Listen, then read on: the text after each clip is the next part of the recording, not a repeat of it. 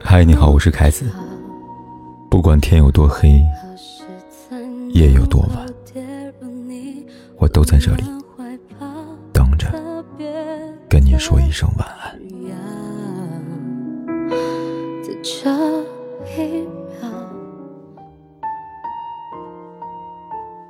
不老男神又回来了。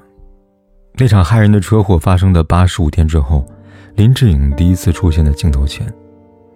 昨天，在妻子跟三个孩子的陪同之下，林志颖微笑着切蛋糕，庆祝自己四十八岁的生日，以及出道三十周年。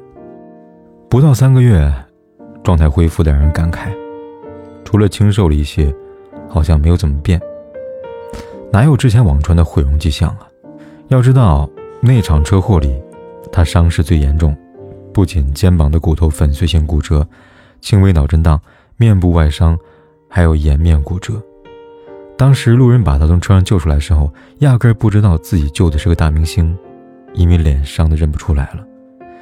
那时很多人唏嘘，岁月没有带走他的容颜，一场车祸却带走了。在医院，林志颖接受了外科跟骨科的手术，之后由院长亲自操刀。用钛合金金属固定，做了面部的重建手术。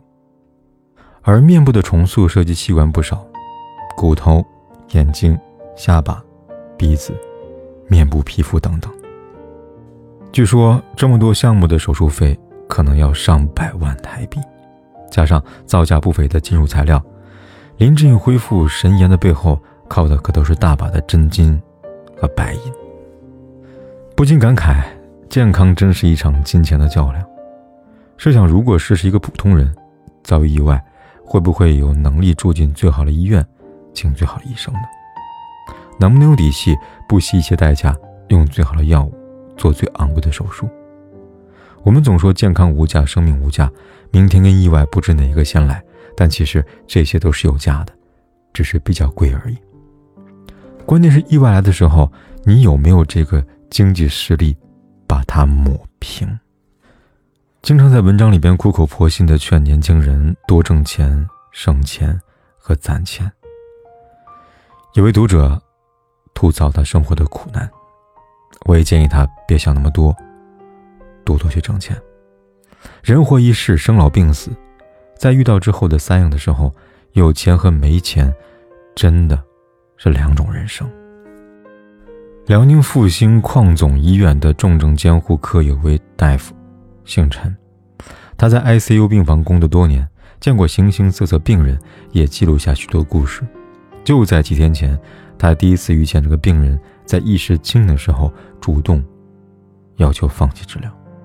这个病人才五十多岁，年轻时从事玛瑙打磨加工工作，长期吸入粉末，得了肺病，每隔几个月。都要住院一次，后来呼吸困难，一个月要住几次，家里的积蓄花完了，四处欠债。最近一次，情况严重，幸而在 ICU 里边用了各种仪器之后有所好转。可清醒之后，病人非但没有松口气，反而更加不安了，急着想要说些什么。陈医生给他找来笔跟纸，他颤颤巍巍写下：“我是不是病重了？”拔掉呼吸机能死吗？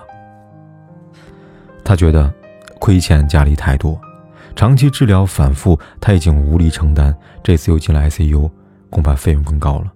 哪怕医生再怎么安慰劝说，再坚持一天，也许会有转机。但他重重摇了头，又写下六个字：“能不能今天就死啊？”在他执意之下，家属只能哭着同意。在没钱面前，有的时候。连抓住生的可能都是一种奢求，连多活一天都是一种愧疚。疫情刚刚爆发的时候，武汉大学中南医院 ICU 的主任彭医生伤心地讲过了相似的悲事一位来自黄冈的孕妇，病症很重，在 ICU 住了一个多礼拜，花了将近二十万，钱都是亲戚朋友借的。其实她的病情已经在好转了，继续治疗是有可能存活的。最终。丈夫哭着决定放弃治疗，孕妇去世了。第二天，政策宣布对病人提供免费的治疗。哪怕他家再多一点点钱，哪怕再多熬过一天，母子两人也许就能活了呀。当年乔布斯患上癌中之癌——胰腺癌，一般患者平均寿命只有九个月，但他每年付出上百万美元的医疗费，足足多活了八年。赌王何鸿燊早年就身体抱恙，八十八岁高龄时候还跌倒撞伤头部，老年人最怕摔。换做普通人早扛不住了，但他花了一点七亿，多换回了十年的寿命。打个不算恰当的比方，病痛之下，人就像一块旧损的电池，有钱能维护，接入电源，续上能量；没钱，只能眼睁睁地看着电量慢慢的耗尽。所以为什么要多挣钱？不过是想有能力活得久一点，不过是想在意外面前。能不被轻易的剥夺生存的筹码，能让自己的生命不必那么的卑微。陈医生还说了个故事，那是个三无病人，没有家属，没有办理住院手续和交住院费，也不知道姓名年纪的病人。他昏迷在路边，被幺二零直接拉到 ICU，瞳孔只有针尖大小，一侧血氧饱和度才百分之十五，已经没有办法正常呼吸了。CT 结果。脑干出血，面积还很大，非常危险。陈医生赶紧跟同事兵分两路，一边紧急寻找家属，一边给病人上呼吸机，进行药物的初步治疗。好不容易让他生命体征稳定了一些。这时候，病人的女儿匆匆赶到 ICU 门口，但却成了他见到父亲生前的最后一面。这本是个很幸福的一家三口，但不久前母亲确认了胃癌，手术掏空了所有的积蓄，人躺在医院里。后续还有各种的治疗等着花钱。为了多筹钱，这个父亲白天上班，晚上跑出租。本来因为身体就有高血压，加上长期熬夜休息不好，精神压力又大，身体承受不住了，倒下了。而那是个刚刚毕业还没有找到工作的女生，一边是病房里的母亲，一边是 ICU 里的父亲。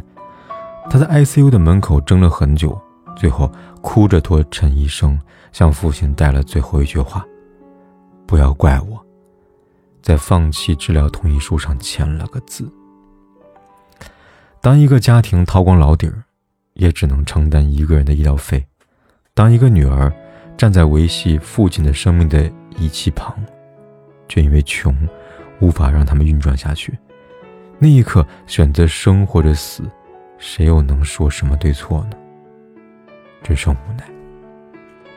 一个人最觉得自己混蛋的瞬间，就是目睹家人因为自己的无力受尽委屈。我最穷的时候，一个月工资只有一千多，母亲结石，做手术切除，那个小手术，母亲肚子上留下了个五个硬币大小的创口，疤痕很难看，我自责了很久。如果我有钱，是不是就可以阔气的为他提供更好的手术条件，更好的奉献？而不是让他跟别的病人在一起，和家属挤在一个简陋的空间里，半夜疼的直流冷汗的时候，得不到片刻的宁静。再如果这次不是结石，是更严重的病呢？所以为什么要多挣钱？不过是为了更好的守护你爱的人。不过是当他们遭遇风险的时候，不用痛骂自己的无能为力，不用留下一个无法弥补的。遗憾，你有没有见过那种高级的月子中心呢？我第一次在网上看到视频的时候，很惊讶，很羡慕。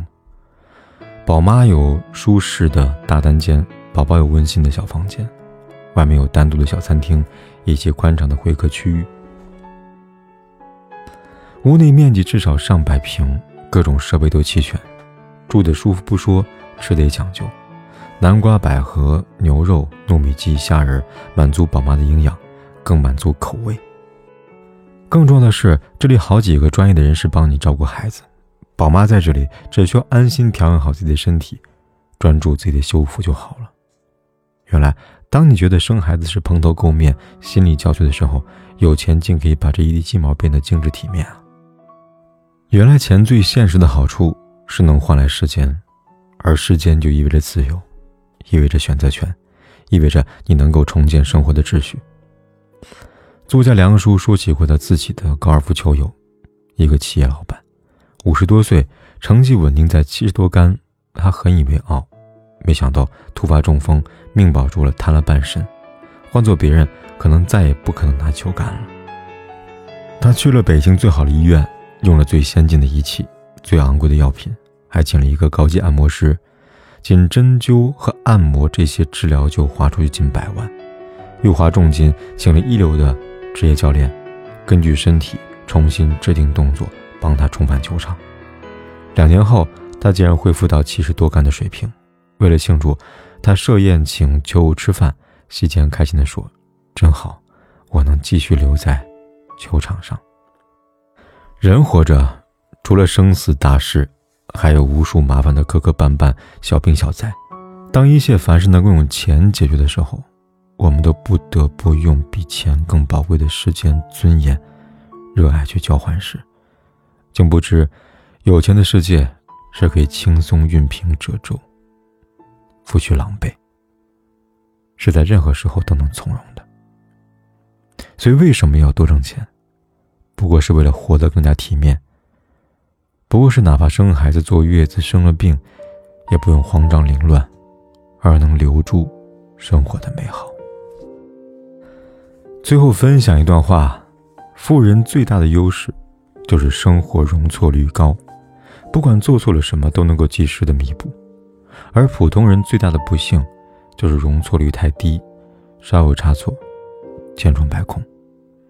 如果你不想被迫发现钱可以救命，命却不值钱；如果你不愿在父母的衰老、家人的病痛当中自责挣扎；如果你不甘在生育、受伤、生病后狼狈忍受、放弃得体，那就好好的挣钱，认真的攒钱，努力拉长你卡里的那串数字吧。这不是俗气。这不是俗气，而是清醒的认识到钱带来的底气，是在颠沛的生活当中给自己准备的安全气囊。我们也许无法阻止病痛的来袭，但却起码能努力降低自己不幸的几率。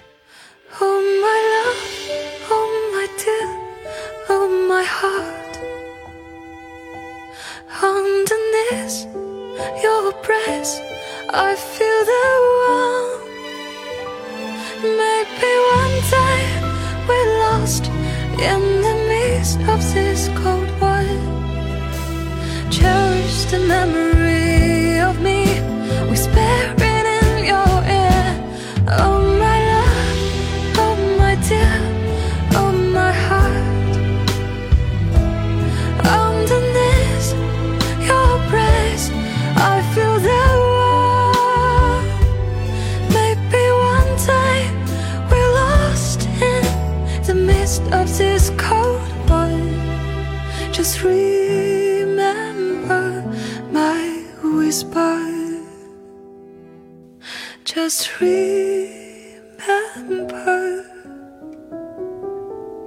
不管天有多黑，夜有多晚，我都在这里等着，跟你说一声晚安。